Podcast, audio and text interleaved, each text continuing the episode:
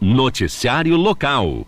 A Escola Municipal Ana Amaral Gruber em Irati realizará um bazar hoje, quinta-feira, dia 31. Haverá venda de roupas, calçados, utensílios e outras utilidades. Os produtos serão vendidos a partir de dois reais. Noticiário local.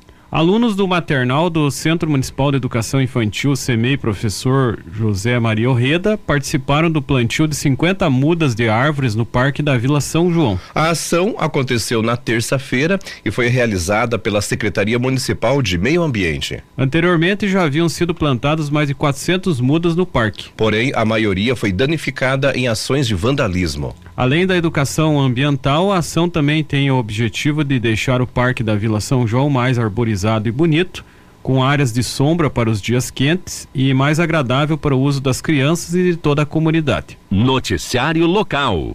Quem está com as contribuições do IPTU em dia no município de Irati poderá participar da segunda edição do IPTU da Sorte. Neste ano serão 100 mil reais em prêmios. Essa premiação em dinheiro que será disponibilizada entre os ganhadores. O primeiro lugar ganhará 50 mil reais. O segundo contemplado receberá um prêmio de 20 mil reais. Já o terceiro recebe a quantia de 10 mil reais.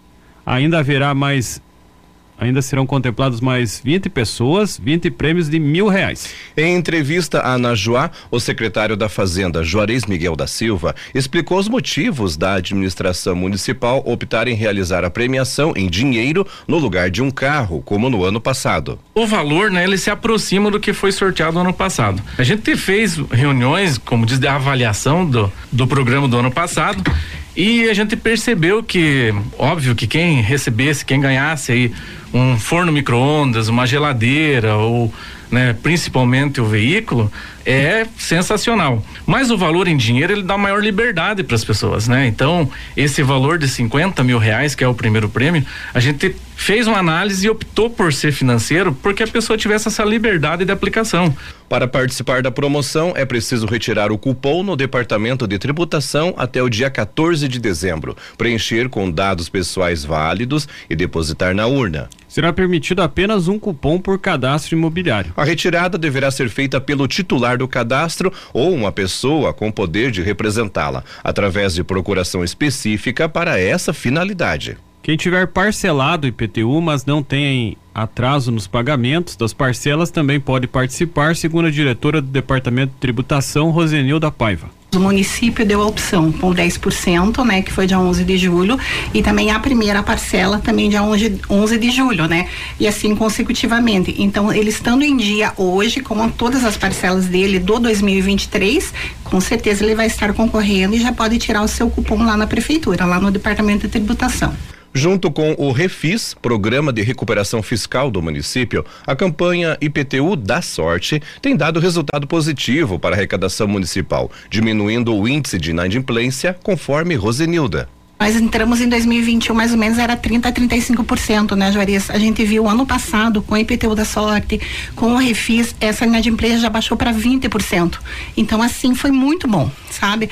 O pessoal eh, resolveu essa situação com o Refis, o município recebeu e o contribuinte também tem uma parte desse do, do IPTU reverte para ele também. O município tem uma média de 25 mil cadastros imobiliários. Segundo a diretora do Departamento de Tributação, as campanhas auxiliaram a incentivar a regularização dos domicílios. Então foi uma forma da gente fazer um, uma melhorada no nosso cadastro imobiliário também. Além do pessoal deixar em dia, participar do Refis, que tinha um bom desconto de e multa, né? O pessoal já atualizou todos os cadastros imobiliários. Então estamos organizando também o nosso cadastro na, na prefeitura. Rosenilda diz que neste ano quem pagou o IPTU à vista recebeu um desconto de 10%, o que auxiliou a prefeitura a separar parte da arrecadação para premiar, premiar quem não atrasou os pagamentos foi em torno de 50% desse ano 2023 que fizeram o pagamento à vista. Então a gente está vendo que cada vez a inadimplência está diminuindo. O pessoal está pagando, está optando por pagar à vista, que tem um desconto de 10%, né? Outros municípios nem todos têm esse esse 10%, então foi bem satisfatório. O secretário Juarez afirma que parte do valor do IPTU é destinado para educação e saúde. Ele tem um percentual que é obrigatório constitucionalmente, né? Que a gente destina 25% para educação e 15% para saúde. Então aí sai 40%. Os 60% restante, eles são de livre aplicação, né? Mas para vocês terem uma ideia, na saúde a gente gasta mais de 20% disso. Né? A gente aplica mais que o que é o limite definido de 15, a gente já, já coloca lá 20%, mais de 20%. E aí, é, o restante, né, que a gente chama de recursos livres, a gente aplica principalmente nas obras que são de infraestrutura da cidade, como a pavimentação, a manutenção dessas vias, né, e assim por diante. Então, ele é revertido, digamos, para a cidade. No ano passado, os dois programas, IPTU da Sorte e Refis, foram responsáveis pelo aumento em 5 milhões de reais na arrecadação do IPTU. Em 2022, o imposto foi responsável por 5% do orçamento municipal, correspondendo a 11 milhões de recursos arrecadados no total. O regulamento da campanha está disponível no site da Prefeitura de Irati. Quem tiver dúvidas ou quiser mais informações também pode entrar em contato nos telefones 3032 6142 31 32 61 19 ou 31 32 61 16. O horário de atendimento é das 8 ao meio-dia e das 13 às 17 horas. Pessoas que estão em determinadas categorias também têm direito a, isenção, a pedir a isenção no valor do IPTU. Neste ano é preciso fazer o pedido até o dia 31 de outubro para ter a isenção em 2024. Rosenilda relata quais são as condições para requerer o benefício da isenção. Então, o pessoal que tem renda familiar até dois salários mínimos, portadores de doenças como Parkinson, Alzheimer, eh, esclerose múltipla, câncer, então eles podem procurar o nosso departamento até o dia 31 de outubro e fazer o processinho lá para isentar. Nós fazemos a isenção esse ano e a gente nem lança o IPTU após a análise dessa documentação. Então, que o pessoal não perca o prazo, nós estamos lá fazendo as isenções também, mas o prazo final é 31 de outubro. Os avisos paroquiais. A Paróquia Imaculado Coração de Maria está na Semana das Missões e hoje continua as missões. Às 9 horas tem a Divina Liturgia e na sequência as palestras. No primeiro tema será a Igreja, o segundo a Família. Às 19 horas tem a Divina Liturgia e na sequência as palestras com o tema a Igreja e a Família. Os palestrantes de hoje são os padres missionários Antônio e Marcos. A paróquia Nossa Senhora da Luz hoje tem missa na matriz às 19 horas. É o terceiro dia da novena da padroeira. A paróquia São Miguel também avisa que hoje tem missa na matriz ao meio-dia. Esporte. O Campeonato Intercomunidades de Futsal de Rio Azul, Série Ouro, a primeira divisão, jogos no ginásio Albinão. Hoje, duas partidas. Às 19h45, o time do Faxinal de São Pedro enfrenta a Beira Linha. 21 horas, o Taquari joga contra o Marumbi dos Elias A. Campeonato Imbituvense de Futsal, segunda divisão, hoje no ginásio municipal de Imbituva. Às 20 horas, o Mercenários enfrenta o Coringas 1. Às 21 horas, o time PR Car joga contra o time da Lagoa. Copa Libertadores da América, quartos de final, jogos de volta ontem no clássico argentino Racing e Boca Juniors. Houve empate no tempo normal em 0 a 0. Lembrando que no primeiro jogo também havia dado empate em 0 a 0 E aí o jogo, então, né, Rodrigo, foi para os pênaltis. Nos pênaltis, o Boca venceu por 4 a 1 e se classificou para a semifinal. Que jogo, hein? O Palmeiras ontem, né? Ontem o Palmeiras fez um treino, né? Em, em campo, né? Palmeiras 0, Deportivo Pereira da Colômbia também 0 não se esforçou muito, né? E até teve chance mais o time da Colômbia de ganhar o jogo do que o Palmeiras, né? E na partida de ida, né, o Palmeiras já havia vencido, né, por 4 a 0, né, uma grande diferença, né? Então, ontem só deu aquela relaxada, né, sem muito intuito, né, de, de partir para cima, né? Agora na semifinal, esses times que se classificaram ontem, o Palmeiras enfrenta o Boca Juniors. Hoje às 21h30, o Olímpia do Paraguai joga contra o Fluminense. Esse jogo tem a transmissão na Super Najuá que vai retransmitir o sinal da Rádio Tupi do Rio de Janeiro. No primeiro jogo, o Fluminense venceu por 2 a 0. O classificado desse confronto vai, entre... vai enfrentar o Internacional de Porto Alegre. Copa Sul-Americana, quartas de final, jogos de volta. Ontem, o Defensa e Justiça da Argentina venceu o Botafogo por 2 a 1. Na partida de ida houve empate por 1 um a 1 um, então classificado o time do Defensa e Justiça. O Defesa e Justiça, ele na semifinal, o time argentino aguarda agora né, o resultado de quem se classificar no confronto de LDU e São Paulo. Esses times que jogam hoje às 19 horas no estádio do São Paulo, no Morumbi, na capital paulista, o time da LDU entra em campo com a vantagem do empate. No jogo de ida, a LDU venceu por 2 a 1 um. E no outro confronto hoje tem Fortaleza e América Mineiro. Partida de ida, o Fortaleza ganhou por 3 a 1 Quem classificar desse confronto enfrenta o Corinthians na semifinal. Campeonato Brasileiro da Segunda Divisão, 26 sexta rodada ontem, o Novo Horizontino venceu o Ituano por 2 a 0. Com a vitória, o Novo Horizontino assumiu o segundo lugar da Série B com 45 pontos. Já o Ituano é o 13 terceiro colocado com 32 pontos. Hoje, às 21h30, o Juventude enfrenta a Chapecoense. Esporte. Oito jogos serão realizados no sábado no complemento da segunda rodada do Campeonato Varziano de Irati. No estádio municipal Abrana Gibinegem, o Grêmio da Pedreira enfrenta o Barcelona às 13h15 em confronto válido pela segunda divisão. Logo depois, o time da Vila Nova pega o Americano Araras Arroio Grande às 15h15 pela primeira divisão. Outras, as outras partidas são válidas pela segunda divisão. No estádio Alberto Viante, o campo do Guarani, o Canarski Amigos joga contra a família Cruzeiro às 13h15. Em seguida, o time do bairro Canisianos encara o Veteranos do Juventudes a, do Juventus às 15h15. 15. O estádio Fioravantes Laviero, o campo do Olímpico, recebe mais dois jogos. Resenha e Barra do Gavião jogam às 13h15. Já o Central Cádio enfrenta o Clube Atlético Santa Fé às 15h15. No estádio Elvino Laroca, lá no Pinho de Baixo, joga em casa, o Pinho de Baixo, né, joga em casa contra o Game Stone às 13h15. Após o encerramento deste jogo, a família Matos joga contra a Pedra Preta às 15h15. Em Rio Azul, a Copa Chopp Colina Garagem Lázaro Racing terá sequência com três jogos no sábado no ginásio Albino eh, Janoski, o Albinão. O primeiro duelo será do grupo A entre os times do Belo Cão e Berite de Rebouças às 18 horas. Às 19:30, o ACF Parma de Canoinhas, Santa Catarina, joga contra o Jato, o Jato Louco Lavacar de Rio Azul pelo grupo B.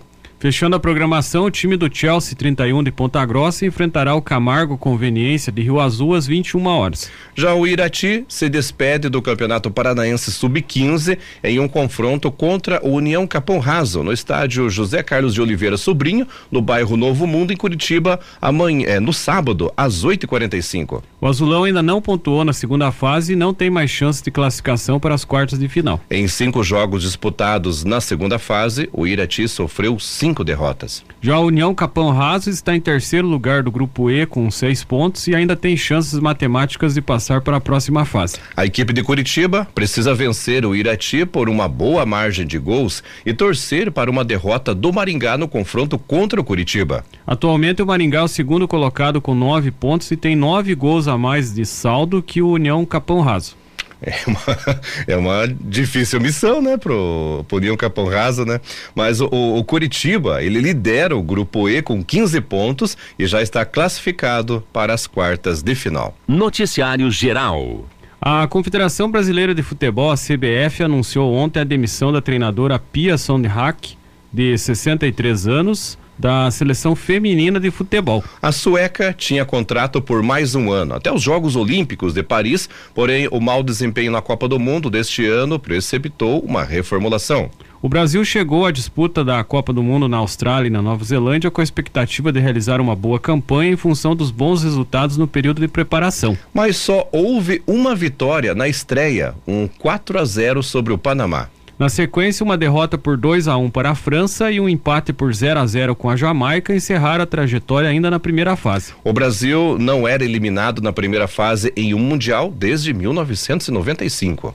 As mudanças já tinham começado na semana passada com as demissões da coordenadora de seleções femininas, Ana Lorena March, e da supervisora Maiara Bordim. Também houve alteração no time brasileiro sub-20. Caíram o técnico Jonas Urias, que atuou na Copa da Austrália e da Nova Zelândia como observador, e a Bia Vaz, que era sua auxiliar.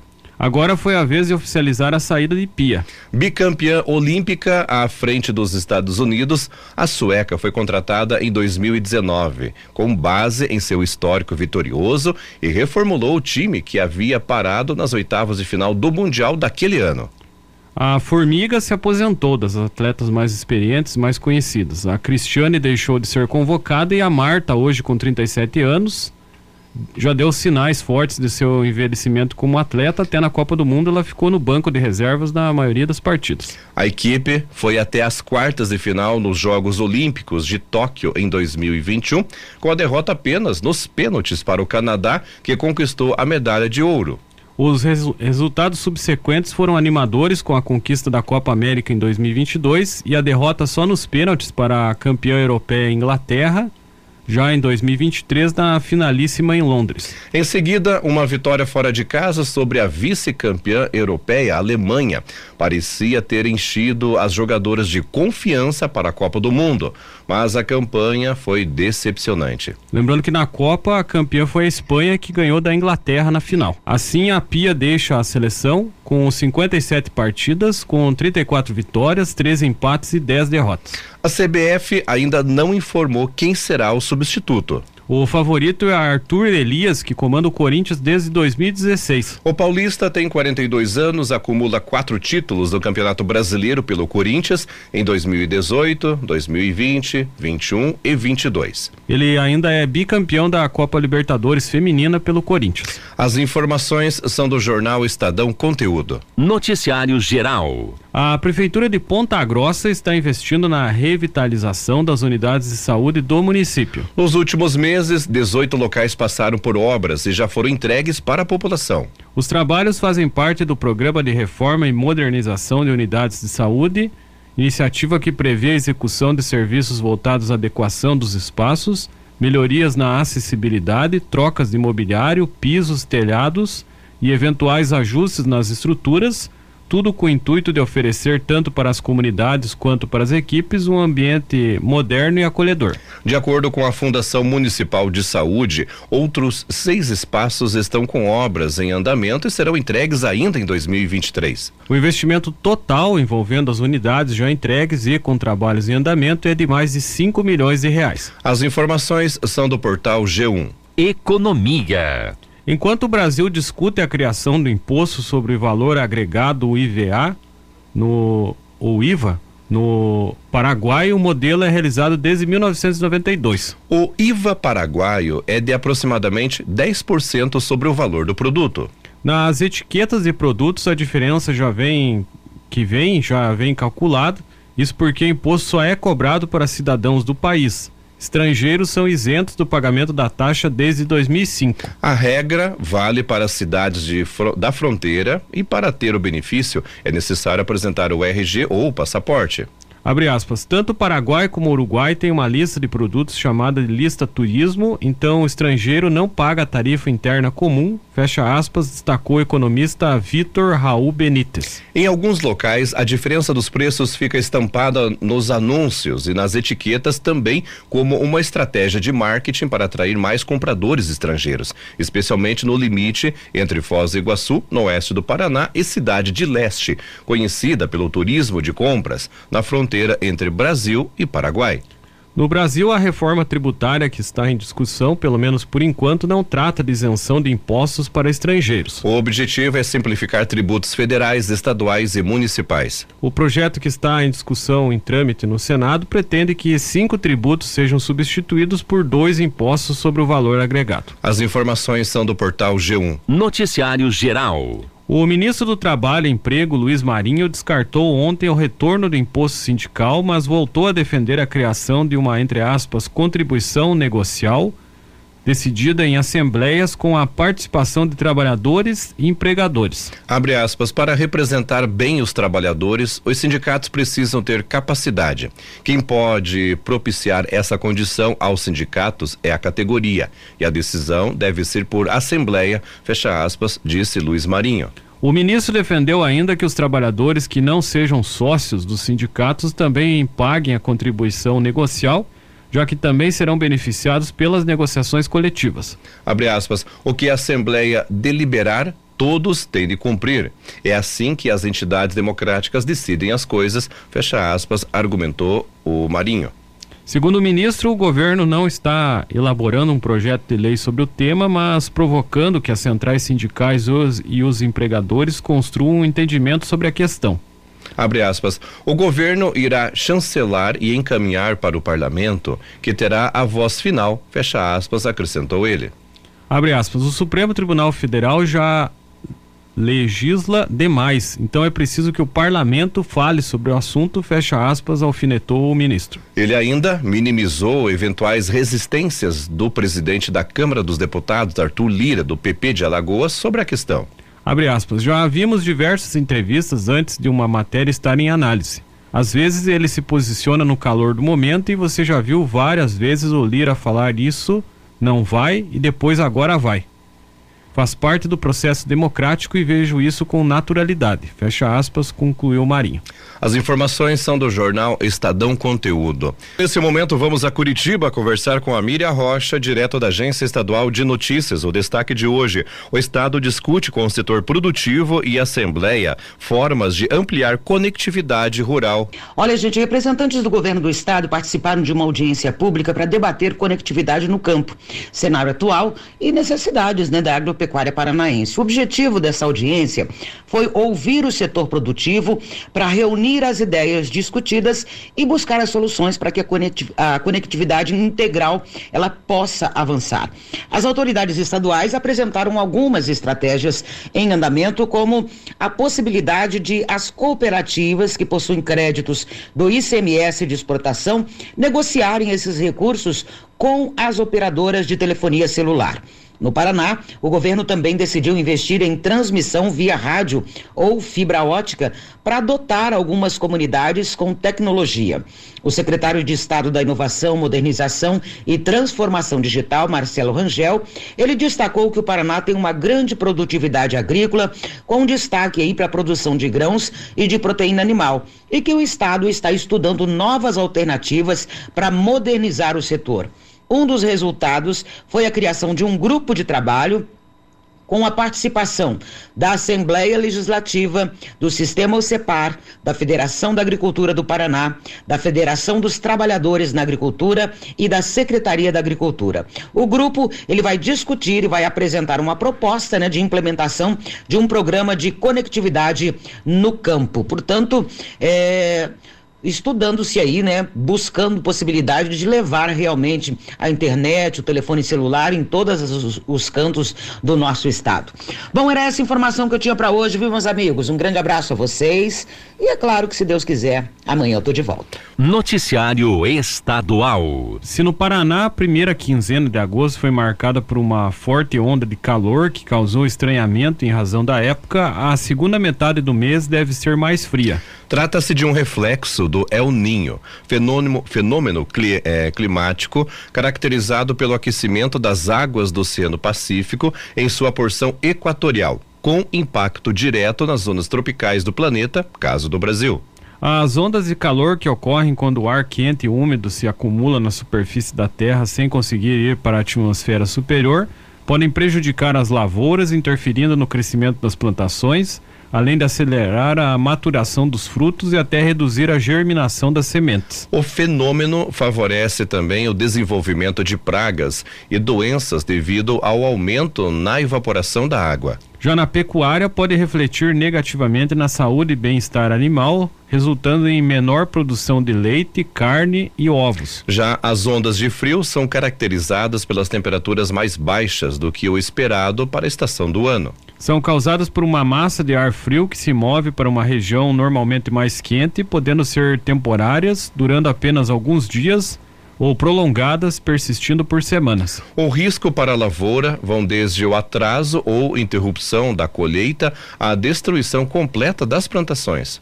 Especialista em agrometeorologia e professor do curso de agronomia da Pontifícia Universidade Católica do Paraná, PUC Paraná, campus Toledo, Alexandre Luiz Miller explica que os extremos de temperaturas altas ou baixas são as situações mais prejudiciais. Abre aspas. Temperaturas extremamente baixas, abaixo de zero grau, podem danificar ou destruir plantações, especialmente aquelas que são sensíveis ao frio devido à formação de geada. Já as temperaturas extremamente altas, acima de 35 graus, prejudicam o desenvolvimento da planta, que tem seu crescimento interrompido, começa a perder água e não vai suportar toda a temperatura que está recebendo, fecha aspas, pontua o especialista.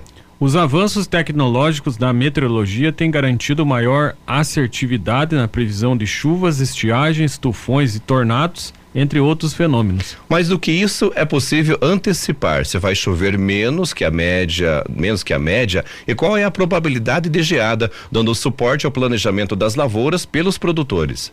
Abre aspas, com as mudanças na temperatura ou na incidência de chuvas provocadas por fenômenos como El Ninho e Laninha, as lavouras podem ser prejudicadas ou beneficiadas. Com base nas informações meteorológicas, o planejamento, investimento em tecnologia, a conservação do solo e uma série de boas práticas no campo ajudam a minimizar preju prejuízos na propriedade. Apesar desses esforços, muitas decisões serão tomadas muito próximas do evento geralmente durante o desenvolvimento da cultura, o que impactará a produção, fecha aspas, acrescenta Miller. Os efeitos das ondas de calor e de frio podem ser mitigados com o plantio de variedades e a criação de raças mais resistentes a climas extremos. Práticas agrícolas sustentáveis, como agricultura de conservação e rotação de culturas, também ajudam a reduzir as consequências do clima extremo, contribuindo para a proteção do solo. As informações são do portal Bem Paraná.